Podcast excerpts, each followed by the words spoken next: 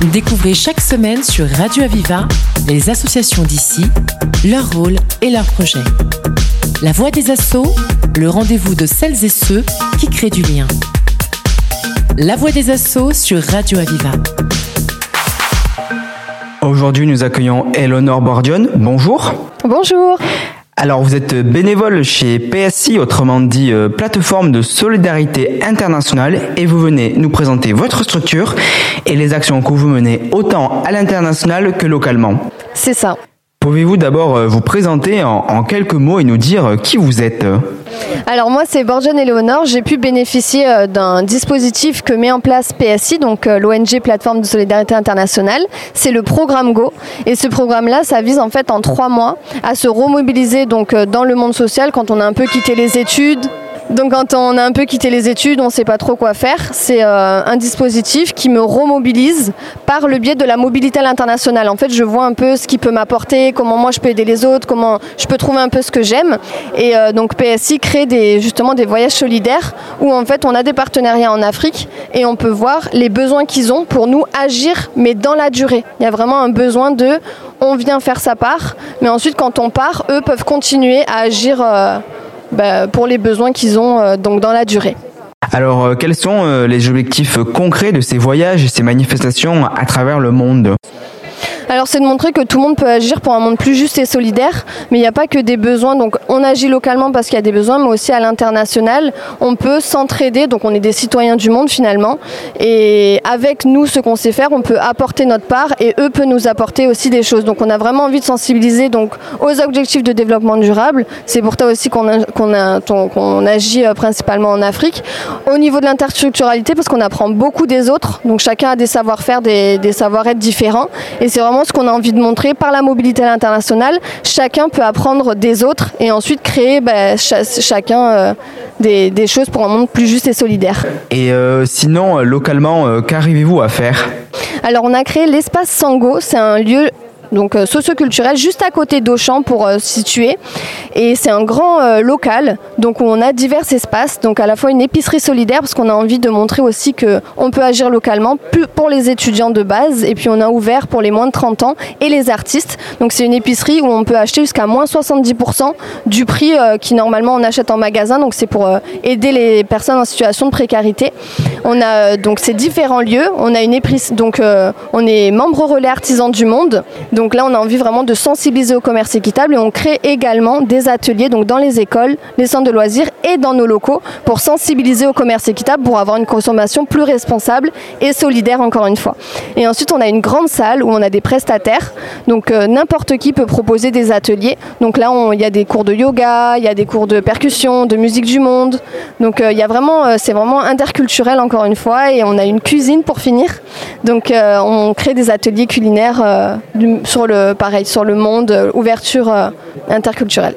Vous parlez euh, du commerce équitable, mais est-ce que vous pouvez rappeler à nos auditeurs en fait en quoi ça consiste et ce que c'est grosso modo? Alors le commerce équitable, justement, on veut consommer solidaire, c'est-à-dire quand on va acheter un produit, on sait qu'il y a une partie du, du produit qu'on a acheté, donc financière, qui va repartir au producteur.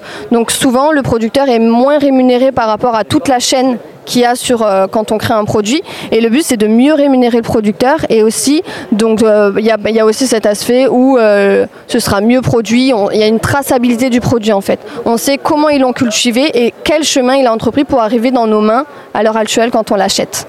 Est-ce que d'après vous, vous pouvez nous dire en fait un peu quelle est l'importance de perpétuer ce type d'organisme et d'événements alors moi je trouve que c'est très intéressant parce que souvent même on a envie d'être utile mais on ne sait pas comment le faire et ce, type d'organisme c'est des lieux où on sait qu'on peut passer, on peut apporter sa part et en même temps on peut apprendre des autres et euh, c'est de montrer qu'on peut être citoyen mais on peut s'entraider, c'est vraiment l'entraide qu'on a envie de, promouvoir. Euh, je sais faire quelque chose, une autre personne, euh, c'est vraiment de promouvoir l'échange et d'apporter plus de justice dans ce monde. Et les actions que vous menez sont-elles ouvertes à tous? Exactement, elles sont ouvertes à tous. Alors pour euh, le côté international, ça dépend. Parfois on fait des voyages solidaires où c'est des bénévoles, mais là il faudra plutôt payer, on a, on a plus les moyens, ou sinon euh, on crée donc comme le dispositif Programme Go, c'est pour les 18-25 ans. Et là justement il y, a un aspect où c'est nous qui prenons en charge le voyage, il y a un aspect d'accompagnement. Donc euh, voilà, selon, la tranche d'âge, il y a divers dispositifs qui sont mis en place, mais tout le monde en effet peut trouver son compte. Et si jamais nous avions envie de participer à cette belle aventure et profiter de vos activités, comment ça se passe? Alors, il y a une adhésion à 10 euros par année et même quand on est adhérent, justement, par exemple, à l'épicerie sociale, on a euh, moins 20% pour consommer du commerce équitable.